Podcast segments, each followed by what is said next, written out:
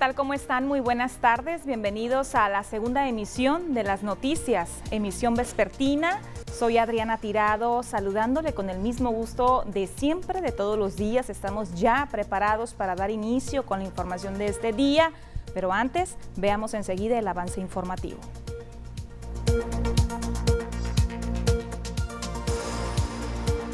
Familias mazatlecas recuerdan a sus seres queridos quienes se adelantaron en el camino y visitan los panteones este Día de Muertos.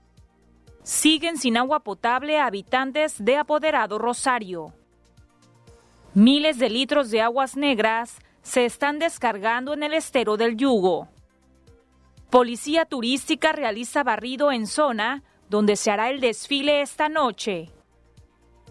Y en los deportes, los Venados reciben a partir de este martes a los Águilas de Mexicali en el Teodoro Mariscal.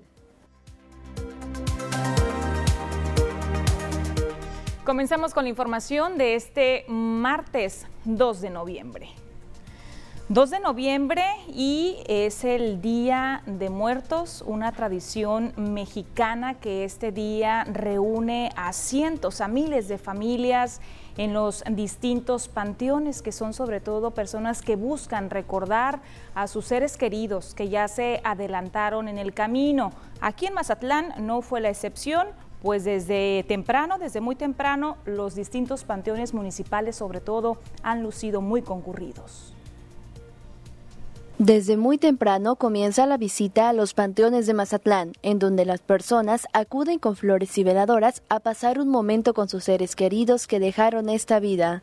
Las historias que se cuentan de los seres fallecidos son diversas y un rato conmovedor es el que pasan las personas que visitan a sus familiares. Pues aquí tengo mi familia y pues este son cosas que nunca se olvidan, que las traigo en el corazón aunque haya pasado tiempo. Pero este siempre lo recuerda uno con mucho amor. Aquí está mi mamá, mi papá, una hermana, dos una sobrina y un sobrino. La ausencia de los seres queridos en esta temporada impacta sentimentalmente a quienes acostumbran a honrar la memoria de los suyos. Cada quien el amor que le tenga uno a su familia. A lo menos para mí nunca Nunca los olvido. Siempre los traigo en mi corazón. Aunque yo sé que ya no están, pero ellos en espíritu sí viven y sí nos visitan. Ellos sé que nos ven. Esta fecha, si bien es colorida por las flores, altares y adornos que se acostumbra a poner, también está llena de nostalgia por el recuerdo de las personas que han partido. Con imágenes y edición de Pedro Velarde, informó para las noticias TVP Lisania Hernández. Desde luego que las emociones a flor de piel y la, nostalgia sobre todo en las personas, las familias que acuden a los panteones a visitar a sus seres queridos. Continuando con más información de este tema, el operativo que se ha implementado por parte de las distintas autoridades aquí en el municipio es el coordinador municipal de protección civil, Eloy Ruiz Gastelum, quien comparte detalles sobre cómo está fluyendo, cómo está transcurriendo actualmente este operativo en los distintos puntos de la ciudad, en los distintos panteones. Es el operativo de muertos, el cual empezó el pasado día, día sábado y termina el día de hoy, martes. Estamos participando un poco más de 300 elementos de diferentes corporaciones e instituciones, pues dando la atención a la sociedad. Tenemos la presencia de Guardia Nacional, tenemos la presencia de los elementos de la Secretaría de Salud Pública del municipio, Tránsito Municipal, Protección Civil, Cruz y Cuerpos de Emergencia. Y pues los, los las restricciones o, las recomendaciones pues ya las conocemos con, anticipación. Niños menores de 6 años no pueden ingresar, lo que son todas aquellas actividades relacionadas con la música pues no se pueden desarrollar al día de hoy. El tiempo estimado al interior de los camposantos es de los 35 a los 45 minutos dependiendo de la cantidad de gente que tengamos eh, afuera también queriendo ingresar, el ingreso es por bloques. Eh, todas las actividades de mantenimiento preventivas el día de hoy van a estar un poquito restringidas, lo debemos de entender. Y por su parte, bomberos voluntarios de Mazatlán también están atentos a lo que se llegue a necesitar durante ese Día de Muertos aquí en Mazatlán. Durante este Día de Muertos, Bomberos Voluntarios de Mazatlán mantiene permanencia de personal en sus cuatro estaciones, informó el comandante Edgar Peinado, quien precisó también que tienen atención directa en el Panteón Ángela Peralta. Dijo que durante el día realizan recorridos por los panteones de la zona urbana que registran mayor afluencia, en donde participa la máquina de rescate y ambulancia. Eh, mantenemos la permanencia en nuestras cuatro estaciones eh, nos toca atención directa del panteón este Ángela Peralta, que es el que está enseguida de la Miguel Hidalgo por la cercanía de la estación, y también tenemos recorridos por todos los panteones de mayor afluencia con una fuerza, es decir, desplegamos la máquina de rescate, la extintora y la, y la y la ambulancia en recorridos por las zonas de mayor afluencia, que es Renacimiento, Partión Jardín, el Partión de Café Marino, eh, y así vamos a estar trabajando. Los que tienen permanencia en todos los panteones de protección civil y a cualquier cosa que, que ocupen, pues nos estarían avisando. Recordó que los incidentes más frecuentes que atienden son personas con golpe de calor, con crisis nerviosa, con picaduras de abejas y también con caídas o cortaduras durante las labores de limpieza que están realizando al interior de los camposantos. Con imagen y la edición de Gustavo García, informa para las noticias TVP Adriana Tirado. Y mire, a pesar de la pandemia, este año la venta de flores en distintos puntos de la ciudad, distintos establecimientos, tanto los que se ubican afuera de los panteones como mercados ya establecidos, bueno, pues reportaron que sus ventas se mantienen estables.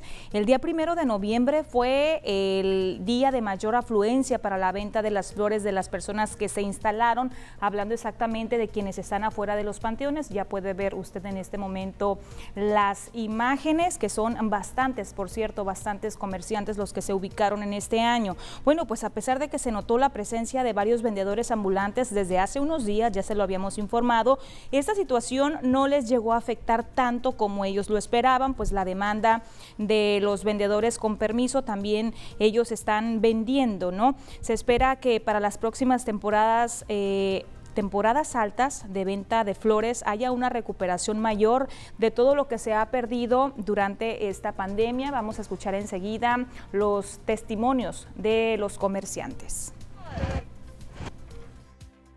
Empezamos el día de ayer porque nos dan el permiso para el día primero y el día dos porque somos no somos permanentes. Y el día de ayer estuvo un poquito mejor que ahora la venta. Hoy es menos. Hoy, ¿mande? Mm, no sé si sería que el puente largo, no sé, pero parece que yo, a mí, yo vendí más ayer que hoy. Es menos la venta, es eh, fue menos la venta que, otro, que los años anteriores pero como pues, lo de la pandemia, este, nosotros nos prevenimos y obvio compramos menos flor que otros años, por eso es que también terminamos temprano. A mí no, no me afecta en nada. Yo, si te fijas, ya casi voy de salida. 20 pesos.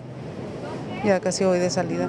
Lo que sí nos afectó mucho fue que no dejan entrar la, la veladora al panteón.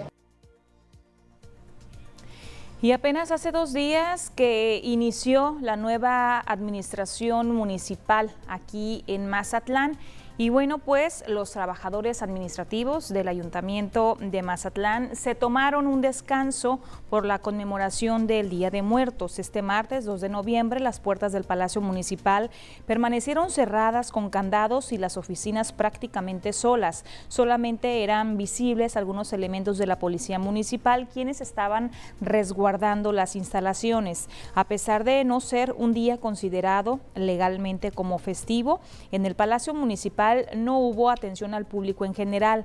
Cabe aclarar que después del infortunado inicio de actividades que se presentó el día de ayer en la primera sesión de Cabildo, el ayuntamiento sigue todavía sin tener secretario, tesorero y oficial mayor. Sin embargo, eso no afectó el que los trabajadores se hayan tomado otro día de descanso.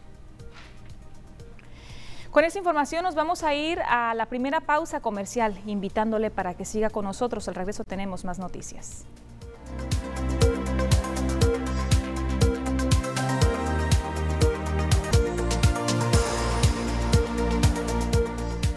Estamos de vuelta con más información, temas del sector turístico y es que como cada semana, este día martes arribó aquí al puerto de Mazatlán el crucero turístico Majestic Princess con un total de 1.790 pasajeros y también 1.249 tripulantes. Desde las 8 de la mañana la embarcación turística arribó al puerto y fue a partir de las 9 de la mañana cuando algunos visitantes comenzaron a bajar para disfrutar de los atractivos que ofrece esta ciudad. Por ser el Día de Muertos, algunos negocios se mantuvieron cerrados, pero esto no afectó la visita de los turistas, ya que los prestadores de servicios al turista se mantienen vigentes y atentos también para buscar que su estancia sea placentera. La ruta de esta embarcación es Cabo San Lucas, Mazatlán y Puerto Vallarta. Y en relación a este tema de los arribos de cruceros turísticos aquí al puerto de Mazatlán, Astrid Macías, quien es la directora del Centro de Atención y Protección al Turista, compartió que a partir de este mes de noviembre y hasta el mes de diciembre estarán arribando aquí al puerto un promedio de cuatro cruceros turísticos por semana. Así es, pues prácticamente todo, todo noviembre tiene alrededor de tres a cuatro arribos por semana. Y diciembre también es muy bueno, entonces pues eso ya, a partir de este mes ya se empieza a ver. Tan solo esta semana, si no me equivoco, tenemos eh, cuatro arribos. Así es, entonces pues vamos a estar aquí al pendiente y pues brindándoles todos los servicios porque ellos vienen a conocer Mazatlán. Entonces eh, los empresarios también están muy atentos, nosotros como CAPTA, Seguridad Pública, el ayuntamiento en general, las áreas operativas ahorita están trabajando por instrucciones del alcalde Químico Benítez y la instrucción es hay que seguir atendiendo y protegiendo a los turistas. Continuando con más, en la Sindicatura de la Noria, aquí en Mazatlán, están de festejos, están de celebración porque este Día de Muertos están llevando a cabo una verbena callejoneada y también concursos de altares. La noche del día de ayer lunes en las calles de la Noria se celebró a la muerte con música de banda, mientras la Calaca y la Catrina vestidas con colores trajes, con coloridos trajes, pasearon y visitaron los altares creados para recordar a los noreños que ya no están en este plano terrenal. En la primera edición del Festival de la Calaca y la Catrina en la Noria, organizado por autoridades, empresarios y habitantes de la sindicatura, participó el diseñador Luis Antonio Ríos González, mejor conocido como Momo, con elegantes vestidos que orgullosa lució la muerte esa noche. Una verbena popular con juegos mecánicos, antojitos, una callejoneada, un concurso de altares, como le comparto, y también se tuvieron premios premios económicos que fueron desde luego parte de ese festejo. Eso fue el día de ayer allá en la sindicatura de la Noria, como se lo informo aquí en Mazatlán. Ese día por la noche también habrá actividad, ya se lo habíamos compartido desde hace un par de días. Me refiero al desfile, al desfile que se va a realizar con motivo del día 2 mm, de noviembre. Y previo a esta actividad, que va a estar iniciando, por cierto, hoy a partir de las 8 de la noche, arranca del punto de Ciudades Hermanas, del Parque Ciudades Hermanas, recorre toda la zona hasta llegar a Olas Altas. Bueno, pues previo a esto se realizó un, eh, pues un barrido, un barrido de por parte de elementos de la Policía Turística de Mazatlán. Ellos estaban recorriendo las distintas zonas de playa para retirar los objetos punzocortantes ya sea puntas, palos, picayelos, botellas de vidrio y otros objetos fueron localizados por elementos de la Secretaría de Seguridad Pública y también del Centro de Atención y Protección al Turista en Mazatlán, el CAPTA. El secretario de Seguridad Pública Municipal, Juan Ramón Alfaro Gagiola, expresó que los elementos recorrieron el tramo que abarca del escudo de Sinaloa hasta el fuerte 31 de marzo. Destacó que el objetivo principal es detectar los objetos que pudieran usarse como armas al momento de una posible riña durante la realización del desfile que se llevará a cabo en esa zona y que, recordemos, es organizado por el Instituto de Cultura, Turismo y Arte de Mazatlán. Con esa información nos vamos a ir a la segunda pausa. Continuamos.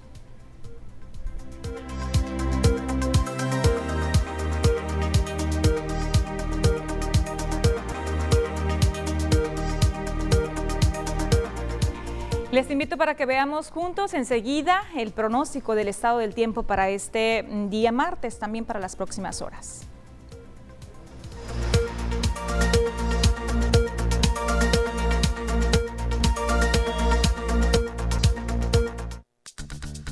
Hola, ¿qué tal? Y buenas tardes. Bienvenidos aquí al reporte meteorológico. Qué gusto acompañarlos en esta tarde, ya de martes, casi mitad de semana, y damos inicio con el mapa nacional para conocer las temperaturas actuales en algunos puntos importantes del país, comenzando por la frontera en Tijuana. El día de hoy se mantiene despejado con 21 grados. La Paz tenemos condición de cielo igual soleada con 31 grados.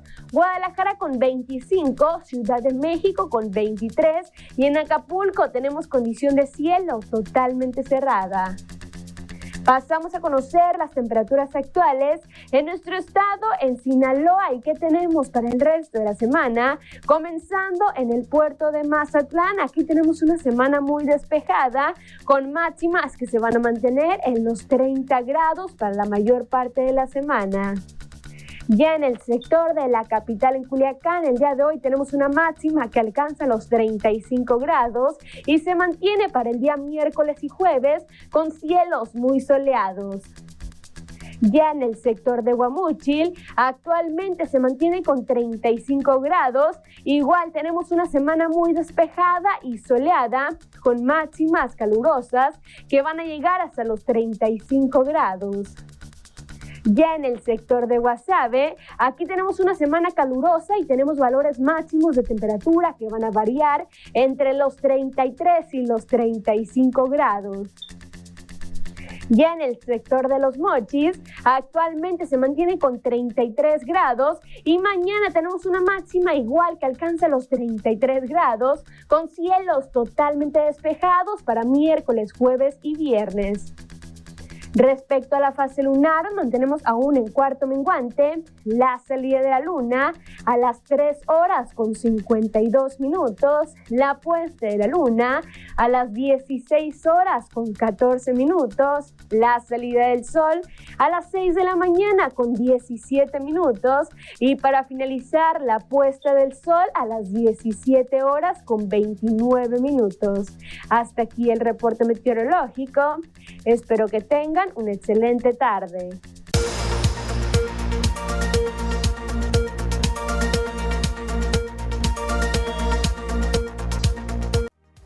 Después del reporte del clima, seguimos con mensajes comerciales.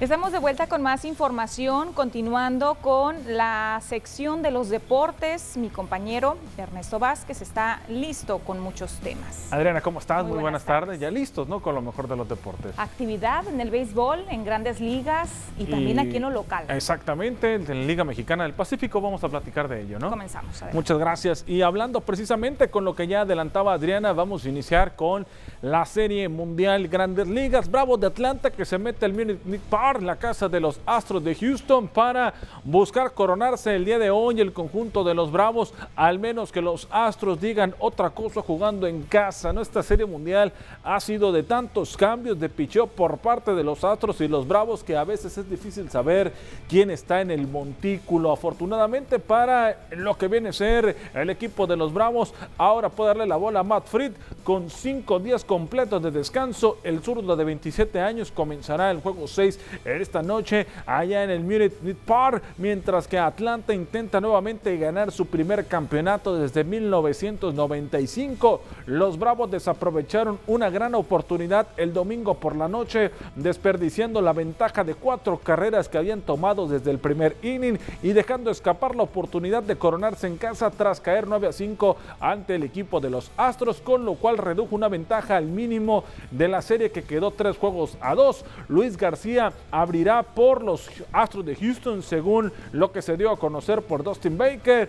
Pero ¿cuánto tiempo veremos a este lanzador? Es una gran pregunta para un candidato a novato del año de la Liga Americana, ya que comenzará con solo tres días de descanso. García lanzó en la cuarta entrada, hasta la cuarta entrada del juego 3 del pasado viernes por la noche. El derecho de 24 años ganó el juego 6 de la serie de campeonato de la Liga Americana cuando blanqueó al equipo de los De Boston con un solo hit en cinco entradas y dos tercios de labor. Freight ha destacado y tiene marca de 14 y 7 en una efectividad de 3.04 durante la temporada regular, aunque en el juego 2 de la Serie Mundial lo sacudieron sabroso el equipo de los Astros de Houston todo, toda la carne al asador por parte de Houston. Todos los eh, lanzadores estarán en el bullpen. De ser necesario, volvería a lanzar hoy Urquidi de bullpen. Si no lo llegan a utilizar hoy y si ganan los Astros de Houston, ya lo anunció Dustin Baker que mañana estaría lanzando, sería el abridor José Luis Urquidi para el juego 7 de la Serie Mundial. Se necesita que gane Houston para que esto pase, que mañana venga al montículo en la figura de José Luis Urquidi. Vámonos ahora con Liga Mexicana del Pacífico. Venados de Mazatlán. ¿Qué hay hoy para Venados? Hay serie martes, miércoles y jueves ante el equipo de los Caballeros Águilas de Mexicali. 8 de la noche, también el día martes, miércoles y juegos serán los enfrentamientos del equipo de Mazatlán. Va el conjunto de los Venados con un juego de diferencia a favor de los Águilas de Mexicali en el standing, ¿eh? Mazatlán que no anda bien hasta el momento, los Caballeros Águilas que andan también más o menos por la misma calle de la amargura que los Venados, hasta el momento Mazatlán cuenta con récord de 9 ganados y 14 derrotas, mientras que el equipo de Mexicali tiene 10 ganados y 13 derrotas, o sea, de vital importancia para Mazatlán esta serie, tratar de ganarla para poder escalar eh, en lo que viene a ser en el standing. ¿Quién va a lanzar hoy por parte de los Venados de Mazatlán? Se sube a la loma de los disparos en la figura de Casey Herman y Jesús Manuel Chávez por los Águilas de Mexicali. Es el duelo de pichó que se tiene programado para el día de hoy. 8 de la noche estará arrancando el partido. No se pierdan los enlaces a través del a partir de las 8 de la noche por la señal de TVP desde el estadio. Le estaremos llevando eh, lo que ocurre, lo que está pasando, los enlaces informativos que realizamos a través de la señal de TVP. Y hablando más de los venados de Mazatlán, vamos a hablar de lo que ocurre con su lanzador, ¿no? Porque presentan, no pichó el equipo de los venados de Mazatlán, material extranjero, los movimientos que se realizan por parte de sus piezas antes de irnos a lo que viene a ser eh, lo que ocurre con eh, el standing. Vamos a conocer qué se está dando por parte del equipo de los venados de Mazatlán, algunos movimientos en cuestión de extranjeros, ya que el lanzador japonés Kodai Hamaya volverá a llegar al puerto de Mazatlán, ya que hizo la temporada 2019-2020, donde lanzó algunos juegos. Jamaya estará de nueva cuenta con el equipo de los Venados de Mazatlán. Mientras vamos a checar entonces qué son las otras series que se estarán arrancando el día de hoy. Leuris Gómez de los Cañeros de los Mochis contra Tomateros de Culiacán. Anthony Vázquez será el pitcher. Los Sultanes de Monterrey que todavía no dan a conocer quién será el nuevo lanzador. Va contra los algodoneros de Guasave. Eugenio Encina será el lanzador. Los Charros de Jalisco y los Yaquis de Ciudad Obregón. Eh, Hernández Santiago da Silva. Carlos de León por parte de los Mayos de Navajo ante Juan Pablo Oramas, que no le ha ido bien Oramas, y ahí está la serie entre Venados y el conjunto de los Caballeros Águilas de Mexicali. Vámonos con más información ahora referente a lo que ocurre con el balompié de la Premier League, porque Raúl Jiménez hace historia a pesar de que no ha sido la mejor temporada para el mexicano, llega a 50 goles con el equipo del Wolverhampton ante el Everton. El equipo ya se convirtió en la víctima favorita para el mexicano en la Premier al marcarle por quinta ocasión desde que arribó el fútbol inglés. Justo el primer tanto de Jiménez en la Premier League con el Wolverhampton fue ante el Everton en la jornada inaugural de la temporada 2018 2019. Ese día, 11 de agosto del 2018, el mexicano marcó el definitivo 2 a 2 en el minuto 83 años después. Volvería a aparecer Raúl Jiménez en esta ocasión para poner el 2 a 0 con el equipo de los Lobos. Ahí está el mexicano, además regalándonos una gran pieza de gol el día de ayer. Suerte, suerte para Raúl Jiménez que lo está haciendo bien en la Premier League. Vamos a ver esta información que nos preparó Carlos Rendón referente a lo que ocurre en el fútbol internacional El atacante estrella del Galaxy, Javier Chicharito Hernández, marcó su gol número 15 de la temporada en el empate de un gol por uno con el que terminó el juego disputado este lunes ante el Seattle Sounder. El delantero mexicano abrió la cuenta del Galaxy al minuto 19. Después de cobrar un saque de esquina, recibió asistencia de Nicolas Depoy y aprovechó la ocasión para mandar la pelota al fondo de la red con un taconazo dentro del área chica, que puso en ventaja al club angelino durante el primer tiempo. Las alarmas se habían encendido el viernes cuando Leo Messi no salió a jugar en el segundo tiempo frente al Lille, en el triunfo del PSG, dos goles por uno en la Ligue 1. Luego de una jornada libre y dos entrenamientos diferenciados, este martes se confirmó que el crack argentino no estará en el próximo compromiso del equipo de Mauricio Pochettino. No fue convocado para viajar a Alemania a enfrentarse a Leipzig por la UEFA Champions League. El capitán del seleccionado argentino, que aún no ha convertido gol en la liga francesa tras cinco partidos, lleva solamente tres goles anotados en Champions, dos ante el Leipzig y uno ante el Manchester City todos como local. El Tottenham confirmó este martes la contratación de Antonio Conte como su nuevo entrenador hasta 2023. El italiano rechazó al Tottenham el pasado verano cuando el conjunto londinense buscaba entrenador tras el despido de José Mourinho. Conte no veía futuro en un proyecto que estaba cerca de perder a Harry Kane, su mejor jugador, que había pedido irse. En el Tottenham se encuentra un equipo octavo en la Premier League cuartos de final de la Copa de Liga y en la fase de grupos de la Conference League. Bueno, ya para terminar la información deportiva, solamente recordar que Venados de Mazatlán ya eh, anunció la llegada de Kodai Hamaye, este pitcher japonés, además del tema de Paredes, ¿no? que también aparentemente estaría ya jugando con Venados en esta serie, y un nuevo elemento extranjero que estaría llegando, Darnell Swiney sería el otro jugador, sale Olmedo y también sale Matt Gage del equipo de los Venados de Mazatlán. Hoy a las 8 el partido en el Teodoro Mariscal. Adriana Tirado, lo mejor de los deportes. Bastante información esta tarde, actividad, ya lo decías, en el Estadio Teodoro Mariscal, Venados de Mazatlán. Exactamente, ¿no? Pues y Serie Mundial a las 5 de la tarde estará arrancando el partido. ¿Participa José Luis Urquidi? Vamos a ver si le toca, ¿no? Dependiendo de las condiciones. Pues ahí está. Muchísimas gracias, gracias Ernesto Vázquez, por compartirnos lo más relevante, lo más sobresaliente en el mundo de los deportes. Vamos a continuar con una pausa. Volvemos.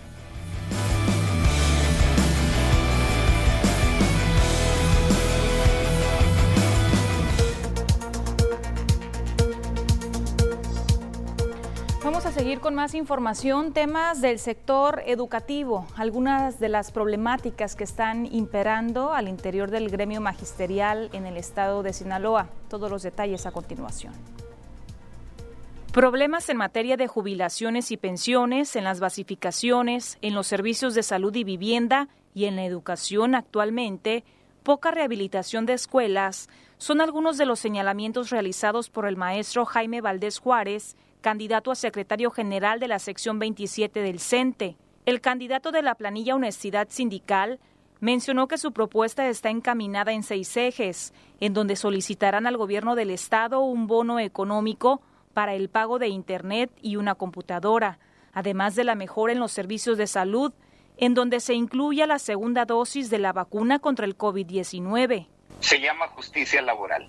Ahí estamos planteando un increordinario en sueldos y prestaciones de manera urgente. Estamos solicitando al gobierno del estado el apoyo en la entrega de una computadora, del pago de lentes y de internet a través de un bono económico y exigir total transparencia en la designación de lo que es el nuevo programa de la escuela es nuestra. Mejorar los servicios de salud. La segunda dosis de vacuna para todos los trabajadores de la educación. Uno de los temas muy sentidos son las jubilaciones y pensiones, por lo que propuso lo siguiente. En el tema de jubilados, vamos por la eliminación de las cuentas individuales, vamos por la eliminación de la UMA, vamos por la eliminación de la edad biológica como factor y condición para, vamos por la eliminación del tope salarial y por el pago de aguinaldo en una sola emisión. En el eje de educación pública estamos exigiendo, estamos proponiendo un mayor presupuesto y la rehabilitación inmediata de las escuelas. Por último, hizo un reconocimiento a todos los trabajadores de la educación por la labor realizada durante la pandemia y también los exhortó a emitir su voto libremente este próximo 5 de noviembre. Con imagen y la edición de Gustavo García, informa para las noticias TVP Adriana Tirado. Y también hay actividad al interior del Sindicato de Trabajadores al Servicio del Ayuntamiento. El Estasam es la líder sindical quien habla sobre las recientes asignaciones, las recientes eh, aprobaciones de plazas que se dieron al interior de ese mismo sindicato.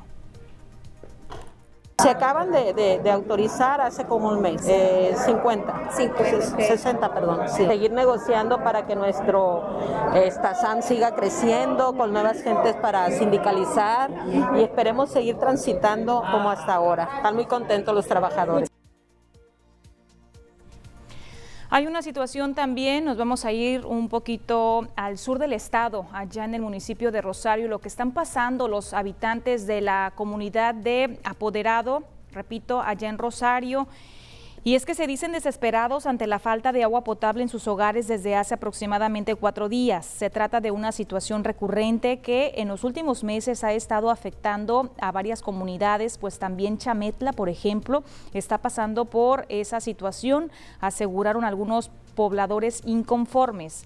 Hay algunas familias que por fortuna tenían agua almacenada en pilas y tinacos, pero en algunos otros hogares los tomó por sorpresa y no cuentan con el vital líquido ni para las necesidades básicas. Cristian, quien es un habitante de la comunidad, señaló que muchas familias han comprado garrafones con agua purificada para poder sobrellevar la situación. Sin embargo, cada garrafón cuesta en promedio hasta 15 pesos y en el día, mire, están utilizando entre 3 y cuatro garrafones. Aquí usted la cuenta cuánto gastan al día para estar eh, pues eh, pasando ¿no? la situación. Por lo tanto, esta situación afecta en su bolsillo y desde luego también en su economía familiar. Seguimos con más inconformidades de parte de la ciudadanía, de parte de la población. Escuchábamos a los vecinos de Apoderado Rosario lo que están pasando. Nos regresamos aquí a Mazatlán, exactamente al fraccionamiento eh, Paseo Alameda, donde están denunciando los vecinos de ese sector las condiciones actuales en las que se encuentra el parque. Como basurero, área para consumir sustancias tóxicas y en el abandono se encuentra el Parque Infantil Maple del fraccionamiento Paseo Alameda 2.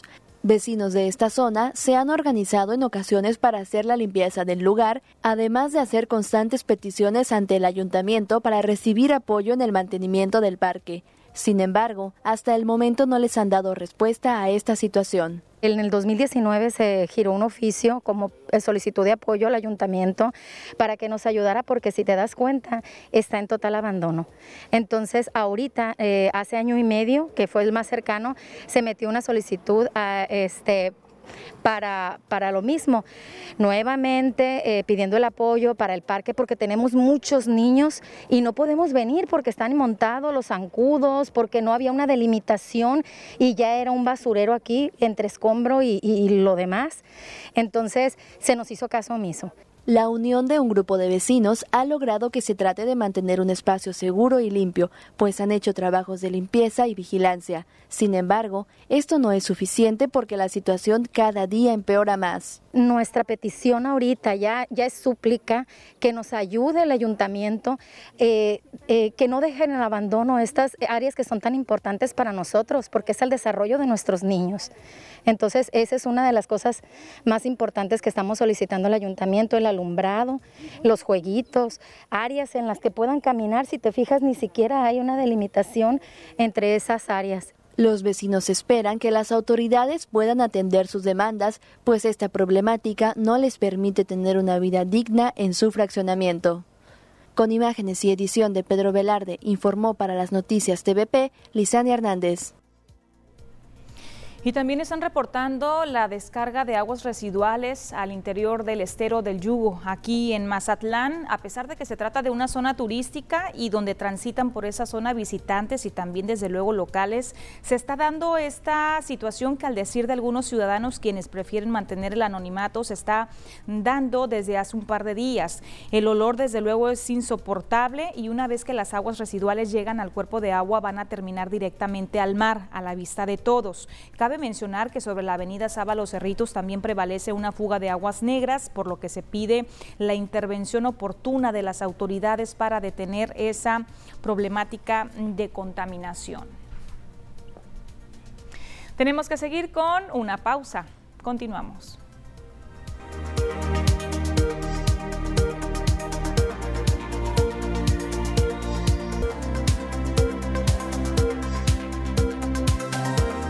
Gracias por continuar con nosotros aquí en las noticias. Vamos a continuar con temas de salud, temas sanitarios, checando cómo estamos a nivel nacional en el número de casos activos de coronavirus. De acuerdo al reporte más reciente que nos comparten las autoridades, hay 22.725 casos activos de COVID el número de personas que han fallecido desde que comenzó esta problemática de salud, esta pandemia, ya son 288.464 nuevos decesos. En las últimas 24 horas, 99 personas fallecieron. Desafortunadamente, repito, son cifras a nivel nacional. Vamos a ver enseguida cómo estamos aquí en Sinaloa.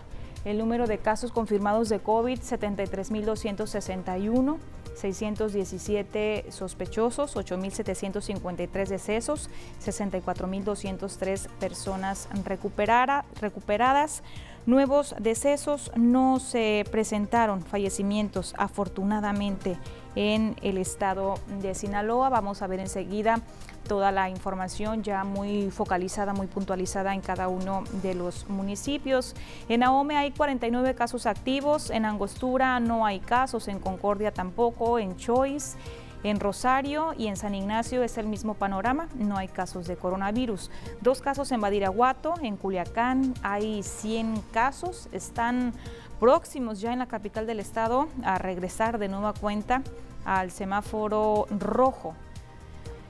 En el, fuerte, en el fuerte hay 22 casos, en Guasave 46, en Mazatlán 44, está en color azul, dos casos en Mocorito, en Salvador Alvarado 18 y 8 en Nabolato, en total 305 casos activos de COVID-19. Los municipios donde está, eh, pues están en color amarillo, en verde, en azul. Importante hacer el llamado para que sigan respetando los protocolos sanitarios y sobre todo en estos días en este, eh, pues que ya nos vamos acercando al fin de año y aumenta la movilidad en las ciudades, no hay que confiarnos, hay que seguirnos eh, cuidando. Voy a continuar, vamos a dejar eh, de lado el tema de salud, no sin ser importante, sin ser menos importante, y temas que trascendieron el día de ayer aquí en el municipio de Mazatlán en relación a una conferencia de prensa que dieron a conocer, que dieron los regidores de aquí de Mazatlán, luego de las recientes declaraciones que compartió el alcalde Luis Guillermo Benítez Torres sobre la posibilidad de nombrar a un secretario del ayuntamiento, a un tesorero y a un oficial mayor interino debido a que no han sido aprobados por el cabildo, los regidores aseguraron que tal acción sería ilegal. Habló América Carrasco Valenzuela, quien es del partido sinaloense, mencionó que los nombres y perfiles de las tres propuestas del alcalde deben de ser presentados ante los regidores para discutir su aprobación de acuerdo a lo que marca la ley. Los ediles también del Paz, Reinaldo González Mesa, Martín Pérez Torres del PAN, Paulina Heredia de Movimiento Ciudadano y Roberto Rodríguez de Morena exigieron al alcalde de Mazatlán respeto y también cordura debido a la forma en que actuó durante la primera sesión de Cabildo. Vamos a escucharlos se corre eh, el riesgo de que él designe interinos de los funcionarios, de secretario, este, tesorero y oficial mayor, cosa que es completamente ilegal y cosa que nosotros no lo podemos permitir como representantes de los mazatlecos. Tiene que ser este, precisamente a través de una decisión de cabildo. Entonces, esta, esta situación posiblemente entonces sí estaría encaminada en caso de que él ejerciera funciones que no le corresponden y que estuvieran sobrepasando sus facultades, usurpando las funciones del ayuntamiento, entonces sí, posiblemente estaría encaminado a un juicio político. Nos interesa que las cosas, que las cosas avancen y yo sé que él dice lo mismo, lo dijo lo mismo a la prensa, pero si él quisiera que las cosas avanzaran, la sesión hubiera seguido su curso. Esto no puede estar a caprichos, la designación, el seguimiento de las sesiones extraordinarias, no puede estar a caprichos del presidente. Eh, yo no sé a qué, a qué tipo de sesiones estaba acostumbrado a él, pero este, más de, más de alguna, alguna situación de, de pleitos por el poder, yo creo que estamos buscando los acuerdos y los consensos, pero realmente nunca ha habido el momento ni se ha presentado la situación para que él quiera sentarse con nosotros y pues acordarlo. Y en temas de seguridad, el chofer de una auriga resultó con lesiones y posible contractura al ser víctima de un choque por alcance en la glorieta de la Perla del Pacífico ubicada en el cruce de la Avenida del Mar y Rafael Buelna. Los hechos se dieron como a las 10.20 de la mañana de este lunes, cuando al parecer una pareja de adultos mayores que circulaban a bordo de una camioneta Ford Escape con placas del estado de Jalisco, bueno, pues no se percataron del alto que hizo el chofer del transporte público dándole alcance y provocando el accidente.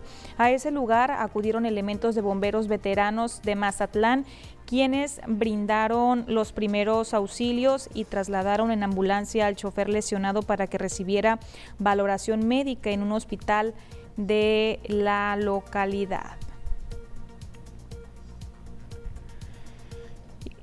Siguiendo con más información, la imagen de Octavio Ocaña, plasmada en una de las banquetas del centro de Culiacán, llama la atención de peatones y automovilistas. La pintura elaborada a gis en la banqueta de la calle Antonio Rosales a unos metros de llegar a la avenida Álvaro Obregón muestra al actor del personaje de Benito en su etapa de niño y adolescente. Hombres y mujeres que pasan por las calles del centro se toman unos minutos para captar fotos y videos de la imagen que causa asombro entre los paseantes. Juan Carlos Leiva, quien firma como Leivar 7, es el autor de la pintura con que rinde un pequeño homenaje al actor que desde su infancia se ganó el corazón de los mexicanos. Cabe recordar que el actor falleció el fin de semana luego de una persecución que derivó en la muerte del joven de 22 años de edad. Esto, aclaro, preciso es allá en la, capital del estado, en Culiacán, Sinaloa. Rápidamente, antes de despedirme, voy a leer en reportes ciudadanos. Se están contactando para señalar que desde hace dos meses reportaron unas lámparas que no encienden. Eso en la calle La Noria, en el fraccionamiento San Joaquín y Villa Florida. El número de reporte es 44.386. Ahí están, ya están enteradas las autoridades, esperan y que les den respuesta a esta problemática. Lámparas que no no solamente en este punto de la ciudad, en muchos sectores es la misma situación. También eh, los vecinos del Fobiste Jabalíes están pidiendo que eh, les reparen la situación de un mm, desbordamiento de aguas residuales, esto en el Paseo de los Olivos. Con esta información llegamos al final del noticiero. Muchas gracias por haberme acompañado un día más. Les veo mañana, miércoles a las 2 de la tarde. Hasta pronto.